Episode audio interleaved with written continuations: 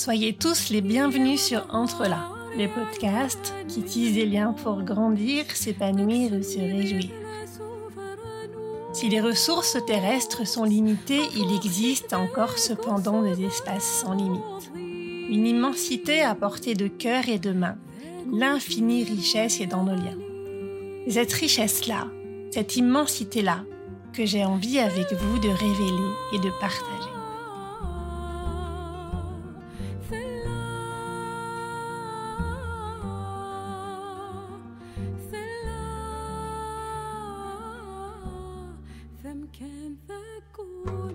Confrère me disait ce matin, les gens ne maîtrisent plus rien, même pas leur agenda. Dans des contextes qui restent finalement très hiérarchiques où une priorité pousse l'autre, les gens auraient tendance à suivre, toujours en mode réactif. Une cliente me disait, ici, ils courent comme des poulets sans tête. Nous avons tous, à un moment ou un autre, cette impression d'être plongés, ou de voir les autres plongés dans une course infernale. Infernale parce que ce n'est pas juste un 100 mètres et que personne ne sait quand elle finit, et pas même qui décidera qu'elle prend fin. Infernale parce que si on se demande pourquoi on court, cette question apparaît tellement vertigineuse qu'elle plonge dans la panique. Le moins inconfortable consiste à reprendre la course. Infernale parce qu'on connaît tous quelqu'un qui a fait un burn-out. Infernal parce que courir ainsi, ce n'est pas vivre. Ce n'est pas vivre, c'est survivre. Et c'est bien dommage de se cantonner à un mode de survie quand on n'est pas en danger de mort. Pas encore.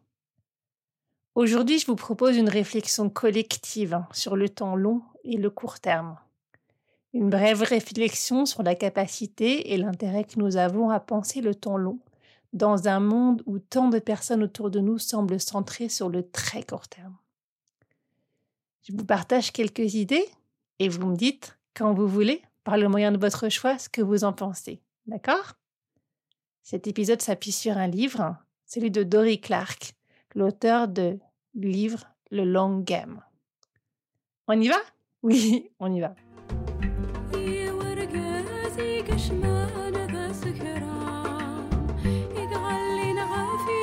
On a tous connu ces moments, et vous êtes nombreux à les connaître encore. 4h30 du matin, un jour où vous êtes d'astreinte, votre smartphone sonne. Un incident. Selon votre situation, vous vous habillez et vous partez, ou vous allumez de votre ordi. Mettons que vous allumez de votre ordinateur parce que vous travaillez dans l'informatique ou en télétravail, mais vous pouvez très facilement transposer l'histoire si vous devez aller sur le terrain, à l'hôpital, sur un chantier, etc. Mettons donc que vous travaillez à distance. Vous tentez de comprendre ce qui se passe, vous vous connectez à vos applications, vous passez quelques coups de fil, vous allez vérifier les installations concernées. Le problème est en passe d'être réglé, mais il est 8h45, vos enfants et votre conjoint sont partis, vous n'avez pu embrasser personne, vous vous faites un café rapidement, la première réunion sur Teams ou Google Meet ou ce que vous voulez démarre, et vous voilà sur les rails d'une journée qui a commencé sur les chapeaux de roue. À 18h45, alors que la dernière réunion s'achève enfin, vous avez l'impression de ne pas avoir levé les fesses de votre chaise de toute la journée. Vos yeux picotent, vous entendez que vos enfants sont rentrés et vous ne les avez pas encore vus. Vous espérez les voir cette fois. Votre chef vous appelle, l'un de vos dirigeants préférés lui demande de vérifier quelque chose de super important, de super visible. Vous ne pouvez pas laisser tomber.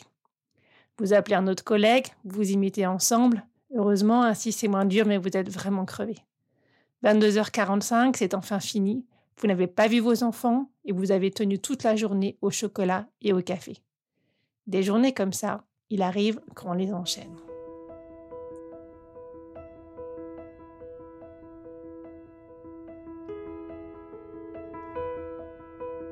Dory Clark, universitaire renommée, entrepreneuse à succès, l'auteur du livre de Long Game, a vécu elle aussi sur ce rythme effréné, où vous ne savez plus si vous êtes sous l'eau ou si vous êtes satellisé. Mais une chose est sûre, vous n'avez plus aucune idée de la sensation des pieds nus sur la terre du matin encore pleine de rosée. Vous n'avez aucune idée de la couleur des feuilles en ce moment qui pourtant illuminent les arbres comme autant de fleurs d'automne. Et vous n'avez aucune idée non plus de ce que vous aimeriez faire dans cinq ans, à part vous reposez. Ce genre de pensée vous est-il déjà passé par la tête? Vous souvenez-vous un jour d'être arrivé quelque part dans une chambre d'hôtel ou chez vous et de n'avoir aucune idée? Vous allonger sur un lit, ne plus penser à rien, ne plus répondre à personne. Ce genre de choses à un moment ou à un autre nous est à presque tous arrivé. Dans son livre, Dory Clark se remémore ses réveils à 4 heures du matin pour foncer à l'aéroport et traverser les États-Unis pour de Boston aller donner une conférence à Los Angeles, revenir le lendemain pour repartir donner 10 jours de cours au Kazakhstan, donner des keynotes en souriant malgré les rhumes, la fièvre, les décalages horaires, en se demandant combien de temps, à ce rythme-là, elle allait tenir. Savez-vous ce qu'elle a fait? Un jour, elle n'a pas pris l'avion pour revenir à Boston. Elle a été plonger ses pieds dans une plage du Pacifique pas loin de laquelle elle venait d'achever une conférence. Et elle a réfléchi, enfin, à ce qu'elle voulait faire de sa vie. Cette réflexion-là, avez-vous pu prendre le temps de la voir? Entre 25 et 50 ans, on veut tellement se montrer à la hauteur, améliorer son pouvoir d'achat, devenir quelqu'un, s'épanouir, que parfois on ne prend pas le temps de se poser la question, cette question. Qu'est-ce que je veux vraiment, moi? Pas le personnage que je montre, mais moi, à l'intérieur. Si vous ne savez pas encore, ne vous inquiétez pas. Laissez juste cette question-là se balader en vous. Respirez tranquillement. Il y a un moment où vous serez calme, peut-être en vous couchant, en vous réveillant, en vous baladant en forêt au bord d'une rivière, une réponse viendra, une ébauche. Toute douce, à peine audible, mais si vous l'écoutez, elle parlera de plus en plus clairement. Revenons à Dorica Clark. Un jour donc, elle n'a pas pris l'avion pour revenir à Boston. Elle a été plongée ses pieds dans une plage du Pacifique pas loin de laquelle elle venait d'achever une conférence, et elle a réfléchi à ce qu'elle voulait faire de sa vie. Un de ses amis avait une tumeur grave à ce moment-là elle-même avait cette vague crainte de tomber malade un jour, de ne pas pouvoir assumer ce rythme-là toute sa vie. C'est une question qu'on se pose un jour ou l'autre, hein, n'est-ce pas? Dory Clark n'en est pas restée là, à une question qui passait au-dessus de sa tête et qui allait et venait comme les vagues de la mer et qu'elle laissait partir. Elle l'a saisie au vol et elle a réfléchi. Elle a réfléchi donc et elle a décidé de lancer un gros travail de recherche qui a donné naissance au livre Entrepreneurial You en 2017.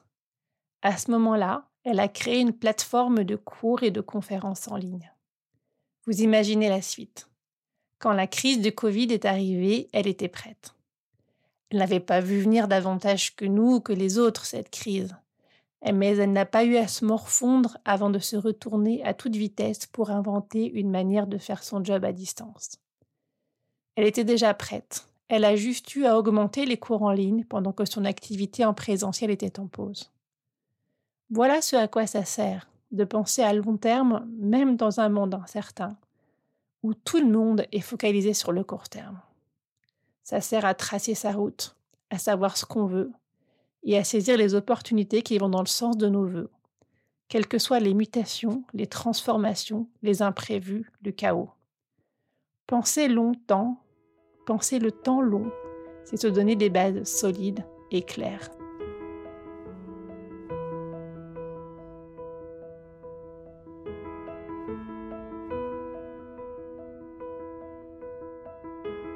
Vous savez, en musique, on peut d'autant mieux improviser qu'on a des bases solides. C'est pareil dans la danse, dans tous les arts, dans tous les artisanats, partout. C'est pareil partout dans la vie on peut être agile quand on a des fondamentaux costauds. Sinon, on fait de l'agitation, ce qui est tout à fait différent. Vous pensez peut-être que Dory Clark a eu de la chance. Elle a justement créé une activité à distance qui s'est révélée être une sacrée bouée de sauvetage pendant les confinements. Mais je vous assure, et le livre de Dory fourmille de preuves, que tous les gens qui ont fait ce travail de pensée long terme ont eu cette capacité à s'adapter finalement bien plus vite car ils étaient reliés non pas à la manière de faire ce qu'ils devaient faire, mais au sens de ce qu'ils faisaient. Quand on sait ce qu'on veut faire, pourquoi on veut le faire, quelle utilité ça a, quel sens ça a, c'est bien plus facile d'adapter la trajectoire et la manière de faire. Être ferme sur le but, même si c'est une utopie, tout en étant souple sur le chemin, pourrait être un sacré bon mantra.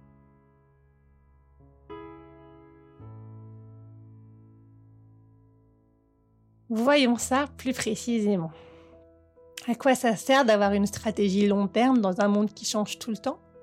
Est-ce que vous le voyez maintenant? Ça sert à tirer parti de ce qui se passe. Le chemin va s'affiner, se modifier en fonction des événements, mais vous ne perdez pas de vue votre but. C'est comme quand on part à la voile. Si vous savez où vous voulez aller, vous serez tiré parti des vents et tiré des bords.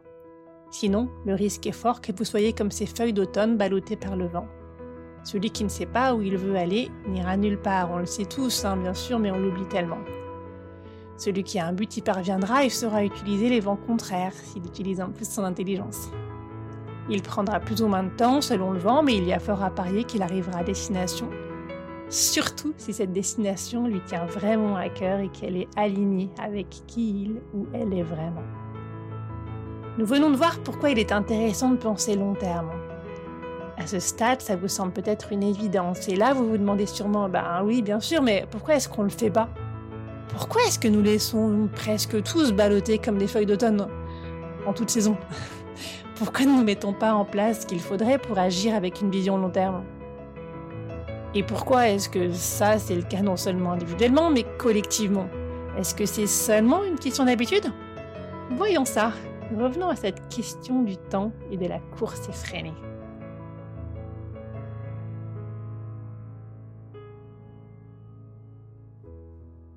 Dory Clark, alors qu'elle participait à des congrès internationaux, a interrogé plus de 30 speakers prestigieux et brillants. Ils avaient tous des spécialités, des tempéraments différents, mais une chose les rassemblait. Enfin, pas une chose, un genre de refrain. Si seulement j'avais du temps pour réfléchir. Si seulement je pouvais me poser, réfléchir seul, réfléchir avec d'autres, comme je le faisais avant d'être reconnu et tellement sollicité. Hmm, vous savez bien, on ne peut pas ajouter la moindre goutte dans un verre déjà plein à un bord. Mais qu'est-ce que ça veut dire? Que la plupart d'entre nous sont focalisés sur le court terme faute d'avoir du temps pour penser long terme? Que c'est juste une affaire de temps qu'on n'a pas, qu'on n'a plus, qu'on a perdu, qu'on laisse partir, qu'on laisse filer. Vous savez bien que c'est un petit peu faux. Quand vous tombez amoureux, quand vous montez en amour, comme disent les Canadiens, du temps, vous en trouvez.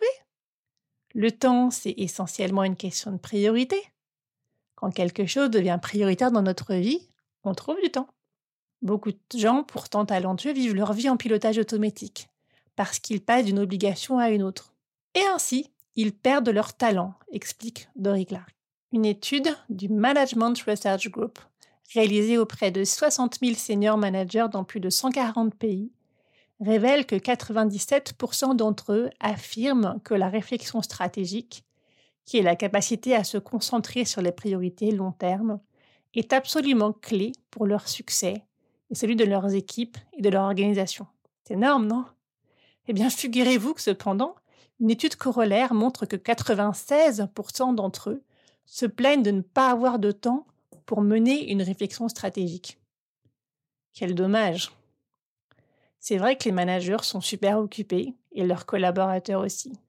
Vous êtes, nous sommes, tous très occupés, tout le temps. Une étude de McKinsey montre que les salariés dont le travail requiert un niveau conséquent d'expertise passent 28% de leur temps à traiter des emails, et ont 62 réunions par mois, ce qui revient à deux ou trois réunions par jour au moins. La réponse aux emails prend un temps fou, mais est-elle indispensable? Est-elle utile? Est-elle un moyen efficace de répondre aux problèmes? C'est parfois tous nos processus qu'il vaudrait revisiter, régénérer, pour avoir de l'espace pour penser long terme, réfléchir avant d'agir efficacement. On confond parfois un peu réponse, réactivité, et action et efficacité. On mélange parfois productivité et présence. Et le présentéisme est malheureusement encore valorisé. En effet, une autre étude montre que les salariés qui font plus de 50 heures par semaine gagnent 6% de plus que les autres. alors qu'on sait que la productivité décroît nettement à partir de 50 heures par semaine. Le présentéisme est donc une adaptation rationnelle malheureuse à une mauvaise incitation, à un mauvais calcul. Et encore, parce qu'au fond, gagner 6% de plus pour 10 heures de plus, je ne sais pas si c'est vraiment une bonne optimisation. Je vous laisse juger. Et je ne suis pas sûre que l'incitation financière soit la cause de fond du problème que nous abordons ensemble. L'argent ne suffit pas. Quand on arrive à saturation, même le job le plus passionnant devient misérable. Alors pourquoi ne réussissons-nous pas à dire stop, arrêter cette frénésie. Qu'est-ce qui fait que la plupart des gens sont coincés en mode exécution, alors que le propre de l'humain, c'est bien de penser, de réfléchir, d'anticiper, de rêver, de réaliser des rêves. Le travail de recherche dirigé par Silvia Bellezza de la Business School de Columbia a montré qu'avoir l'air très occupé, de nombreux pays comme la France, les États-Unis et tant d'autres, était un signal de statut social élevé les individus qui ont de la valeur pour leur employeur et pour les autres autour d'eux, ou pour leurs clients, pour tout le monde en fait au fond autour, sont censés être débordés, car très sollicités. La demande est censée être plus forte que l'offre. Ainsi, en montrant aux autres que nous sommes super occupés et que nous travaillons sans arrêt, nous suggérons implicitement que nous sommes courtisés, recherchés, ce qui améliore la perception que nous avons de nous et que les autres ont de notre statut. Ben oui, on ne ferait être riche. Être débordé, tant que nous ne faisons pas un burn-out, ça améliore bigrement notre estime personnelle.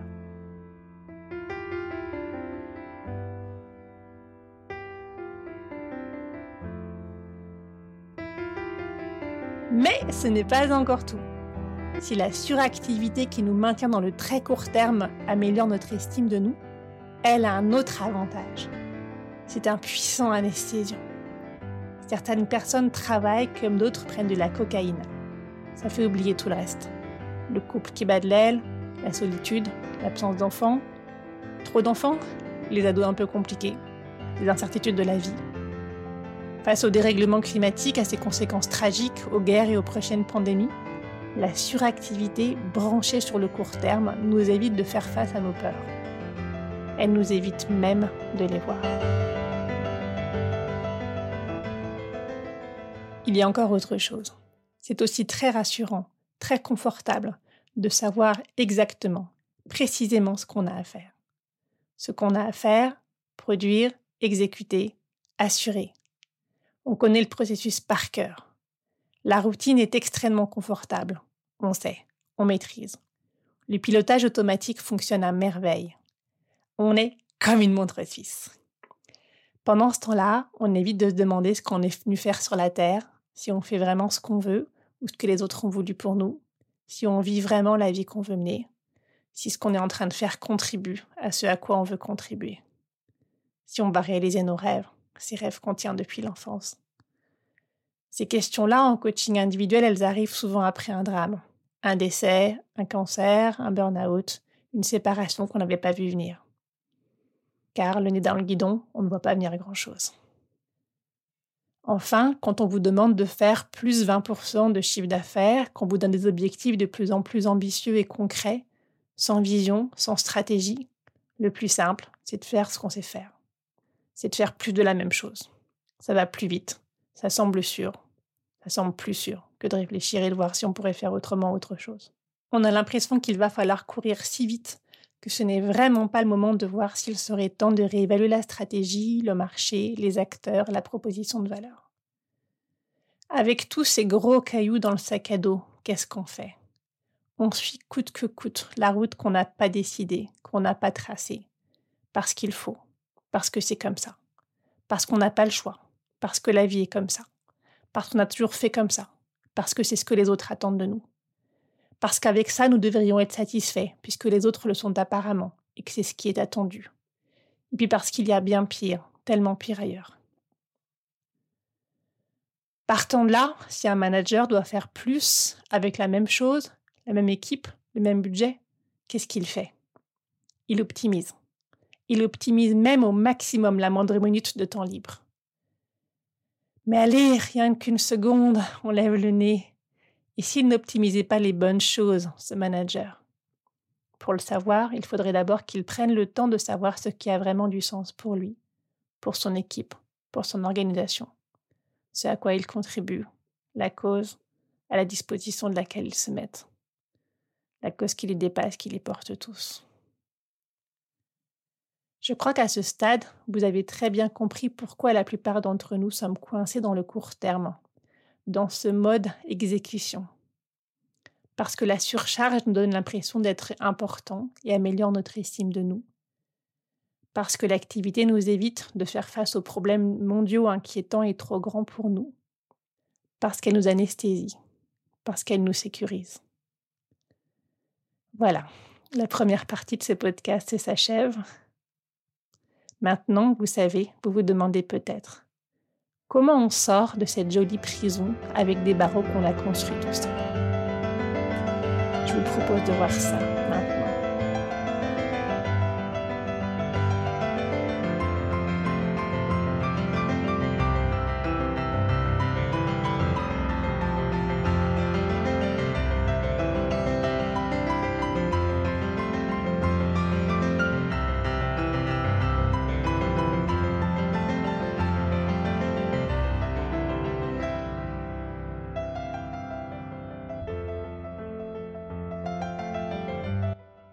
Voyons comment changer de perspective peut apporter un peu d'air à nos journées sous vide.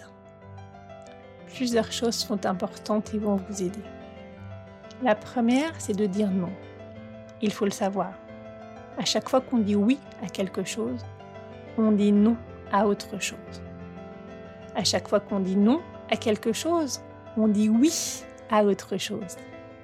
Réaliser cela permet de dire non et oui bien plus distinctement dire non aux réunions dans lesquelles on n'a rien à apporter. Dire non à toutes celles qui n'ont pas d'ordre du jour, qui ne serviront à rien de clair, qui rassemblent trop de gens pour être efficaces, qui ne sont pas animés d'une manière efficace. Sur le plan personnel, dites non à tout ce qui répond à vos habitudes sociales mais qui ne vous met pas le cœur en joie et les papillons dans le ventre. Réfléchissez à tout ce qui compte pour vous et dites oui à cela des moments de qualité avec vos enfants, votre conjoint, avec vous-même. En vous rappelant, petit clin d'œil à la conversation avec Dali Borka, que les moments de qualité demandent de la quantité. Prenez soin de vous avec amour. Rappelez-vous, nous ne pouvons donner que ce dont nous débordons. Le reste, nous le puisons dans nos réserves, non renouvelables, nous l'empruntons à nous-mêmes. Prenez soin de votre énergie, de vos élans, de votre cœur, de vos aspirations, de vos désirs le désir. Il n'y a rien qui mobilise davantage. Et ça, ça crée l'énergie renouvelable. Bien sûr, vous risquez de rater des opportunités en disant non, mais vous en aurez raté d'autres en disant oui. La vie est faite de choix, tout choix est un renoncement. On ne sait pas ce que vont donner les graines qu'on sème, mais ce qui est important, c'est de semer ce qu'on veut voir germer et grandir. Renoncer, ça veut dire aussi être capable de décider en quoi vous voulez être bon, en quoi vous acceptez d'être mauvais ou moins bon. Si vous voulez être bon partout, en fait, vous serez moyen partout. Quand on travaille sur la proposition de valeur, certains managers n'ont pas trop envie de voir ça. Pourtant, c'est essentiel, c'est la vie. On travaille avec des possibilités limitées, sous contrainte. Si vous voulez réussir à faire ça, il va falloir cesser d'être en pilote automatique dans votre vie sociale et professionnelle. Arrêtez de se comparer aux autres. Nous n'avons pas tous les mêmes aspirations, nous n'avons pas tous les mêmes talents, nous n'avons pas tous à prendre la même autoroute. Faire tous pareil, ça crée des embouteillages et des rivalités infinies. Ce n'est ni écologique ni épanouissant. Maintenant que vous savez peut-être mieux à quoi dire non et à quoi dire oui, voyons autre chose. Si vous voulez voir loin, faire ce pas de côté, il est intéressant de ne pas se mesurer en fonction de ce qu'on a réussi à faire, mais de ce qu'on est capable de faire. C'est un conseil de Dory Clark. Parfois, il y a un écart substantiel entre ce que nous croyons que nous pouvons accomplir et ce que nous avons réussi à accomplir jusqu'ici. Et c'est frustrant. La plupart des choses prennent plus de temps que ce que nous pensions. Presque tout. Presque plus. Mais avec une vision et de la persévérance, on arrive à manifester ce qui nous fait battre le cœur. Vous savez, c'est l'histoire des 10 000 heures, etc. Autre chose encore, ne pas avoir la réussite financière comme seule métrique. Une vie pleine de sens tient à bien d'autres paramètres. À vous de dénicher les vôtres. Cessez d'optimiser l'argent, optimiser le sens, et la vie vous la rendra en mille. C'est aussi un conseil de Dory Clark dans son livre de Long Game.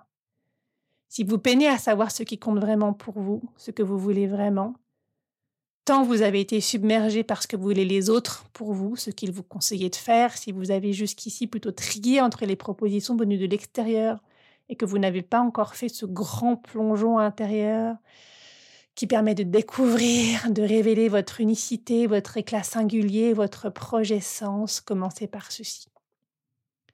Entre plusieurs propositions, choisissez toujours le chemin le plus intéressant. Bien sûr, pas le plus intéressant pour les autres, le plus intéressant pour vous. Et ce vous fonctionne au singulier comme au collectif. Si vous écoutez cet épisode en pensant à votre équipe, à votre entreprise, à votre collectif, à votre association, à votre famille, à votre projet, prenez cette perspective-là. Quel est le chemin le plus intéressant pour nous? Et vous verrez, ça ouvrira des pistes bigrement intéressantes elles aussi. Prenons un exemple. On demande souvent aux étudiants d'écrire leur vision, leur vie dans 10 ou 20 ans. Ben Creshaw a fait cet exercice somme toute classique qu'on demande tellement souvent. Dory Clark raconte qu'il a développé une vision assez classique aussi. Son rêve, c'était de gagner beaucoup d'argent. Mais il y ajoutait une condition. Il voulait gagner beaucoup d'argent en travaillant moins de 40 heures par semaine. Savez-vous quelle réponse il a eue de la part des autres étudiants Dave, ton rêve n'est pas du tout réaliste. Pour gagner beaucoup, faut travailler beaucoup. Pourtant, aujourd'hui, Dave travaille 30 heures par semaine, prend un mois de vacances en juillet, un mois de vacances en décembre avec sa femme et ses enfants. Pour un Américain, c'est assez exceptionnel.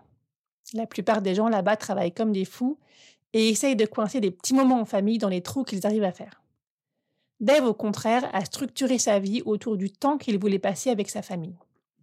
Il est devenu spécialiste en efficacité et il nous donne une clé. La plupart des gens sont inefficaces et ne se rendent même pas compte, car ils prennent le temps qu'il faut pour faire ce qu'il y a à faire, quoi qu'il en coûte. C'est comme ça que fonctionnent ce qu'on appelle les projets en cycle en V en informatique. Ils ont un objectif, pas de vraie limite de temps à passer au jour le jour. Si vous fonctionnez plutôt en mode effectuation ou en agilité, vous allez faire autre chose. Si vous renversez votre vision et que vous vous dites je veux absolument finir à 6 heures maximum tous les soirs, vous allez pouvoir déployer toute votre créativité pour améliorer votre organisation. Le fonctionnement du cerveau pour ça est assez intéressant. On va utiliser le temps qu'on a. Si on sait qu'on a une heure, on va faire en une heure. Si on sait qu'on a deux heures, on va faire en deux heures. Et puis voilà.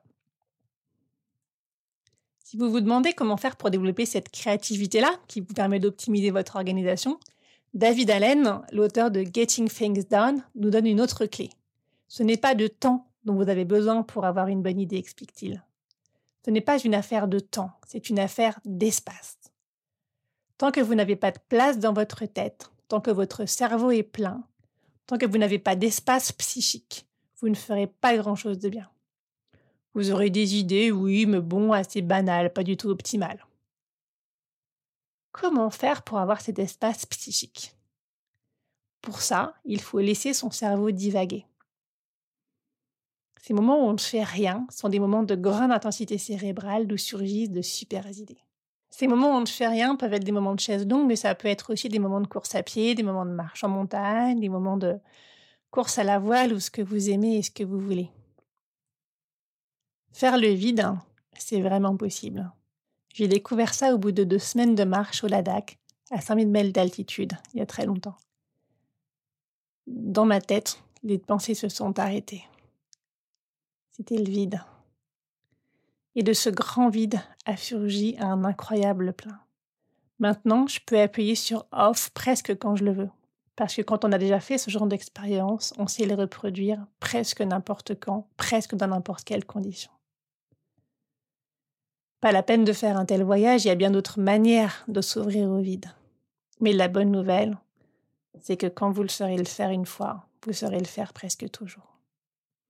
Il y a d'autres pistes de créativité pour optimiser votre temps. Vous en connaissez sans doute bien d'autres. D'ailleurs, n'hésitez pas à les partager en commentaire ou de la manière que vous voulez et ça peut être aussi l'occasion d'enregistrer un épisode ensemble. Je vous le dis à nouveau parce que ça me semble important. Penser long terme, ce n'est pas avoir toutes les réponses à l'avance et tout prévoir sur dix ans et suivre ce qui a été prévu méthodiquement, pas après pas, coûte que coûte. Non, c'est vraiment, vraiment, vraiment pas ça. Personne n'est omniscient, tout change. Et peut-être de plus en plus vite. Ce qui compte, c'est d'avoir un but, une vie pleine de sens, et de suivre ce but, en adaptant la vie, la route, au jour le jour, aux opportunités et aux vents porteurs. Et si vous ne savez pas encore ce que signifie pour vous une vie pleine de sens, suivez simplement ce qui vous intéresse vraiment, là où votre désir s'aiguise. Écoutez battre votre cœur, sentez les élans, ça sera un guide, c'est une bonne boussole, et puis progressivement vous allez voir les choses vont venir. Plus vous écouterez ce qui bat à l'intérieur de vous, plus vous saurez, plus vous discernerez. Voilà, j'espère que maintenant vous savez que miser sur le long terme vaut le coup. Vous le voyez bien dans vos amitiés, vos relations, c'est juste pareil pour le reste. Pour réussir à penser long terme dans un monde borné sur le court terme, vous avez à changer de perspective, créer de l'espace en vous, nourrir votre intérêt et vos désirs, réorganiser votre agenda, tenir dans la durée. Ainsi, sans doute, la chance vous sourira, car vous aurez tout fait pour la susciter.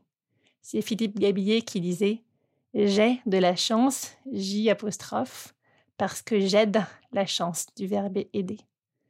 Tout ça demande de la confiance en soi et en la vie. Un brin de curiosité et de résilience pour persévérer et continuer d'apprendre malgré les déconvenus. Mais ça vaut le coup, car c'est de votre vie dont il s'agit. Et cet investissement sur vous, si vous ne le faites pas, personne ne le fera à votre place. Œuvrer ainsi, c'est aussi un très bon signal à donner à nos enfants. Oui, le monde qu'on nous propose, le monde qu'on nous sert, a parfois l'air de ressembler à un cauchemar. Et personne n'a envie de se lever pour un cauchemar. Mais imaginons que chaque personne mette ses talents et ses rêves au service de ce monde. Ne pourrait-il pas devenir un rêve à réaliser? C'est ce que je vous souhaite. Créez votre paradis. Vous avez tout votre temps. Et ensemble, puisque ce podcast vous invite à vous relier, nous allons y arriver. Merci beaucoup pour votre écoute. À bientôt.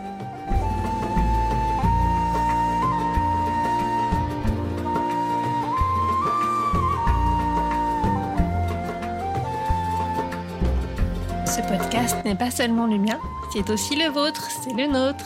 Si vous voulez contribuer, intervenir, proposer, contactez-moi. Si vous avez aimé cet épisode, partagez-le autour de vous, mettez des étoiles pour le noter et abonnez-vous pour ne pas manquer les prochains. À très bientôt